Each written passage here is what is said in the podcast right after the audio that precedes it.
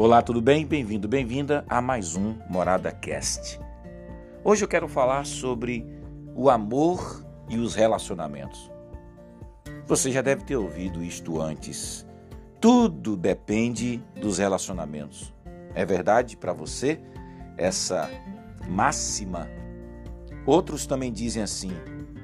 Mas a que exatamente isso se refere? A tudo mesmo? É a tudo mesmo. Tudo depende dos relacionamentos. Pense no que quiser. Tudo na vida se resume em como nos relacionamos com as pessoas, com Deus e conosco. Não tem jeito, gente. Alguém também já disse que o poder dos relacionamentos é a força motriz por trás de toda a criação de Deus. Ele nos criou a sua imagem para nos amar e conviver conosco. E Deus inventou, gente, esse negócio que a gente chama de amizade, de casamento, de família e todas as organizações que viabilizam a construção de relacionamentos. Mesmo porque os relacionamentos estão no cerne de toda a história já contada, escrita, cantada, representada. Por quê? Porque todos nós temos interesse com a mente e o coração de interagir com as outras pessoas.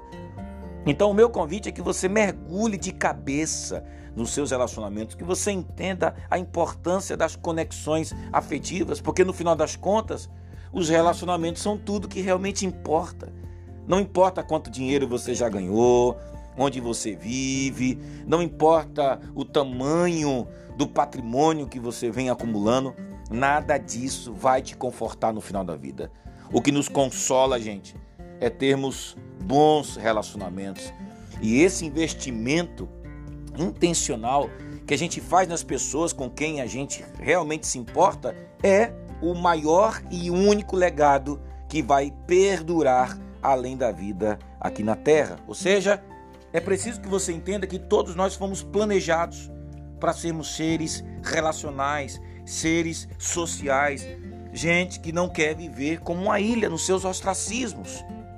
Agora, algumas perguntas para você pensar. De modo geral, você se sente confortável mesmo quando você percebe que você está vivendo mais sozinho, vivendo na solidão do que perto das pessoas? Você se sente mesmo confortável?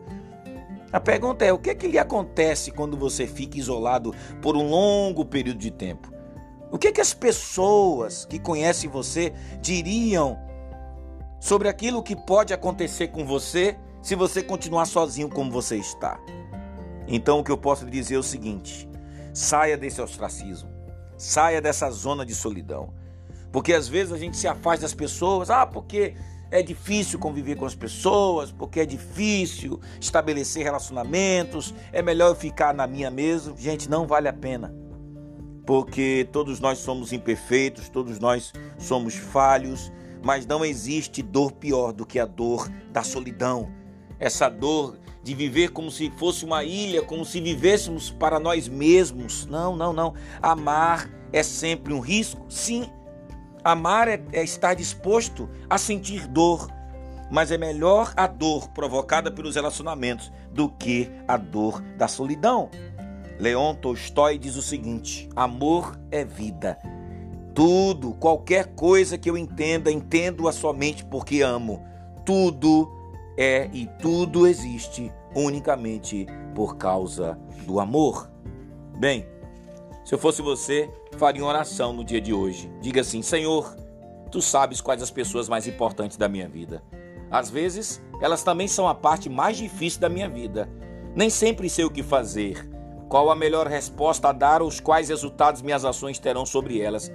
O teu amor, porém, é mais importante do que qualquer conselho ou técnica sobre relacionamentos. Abre, Senhor, os meus olhos e o meu coração para entender e experimentar o teu profundo e infidável amor.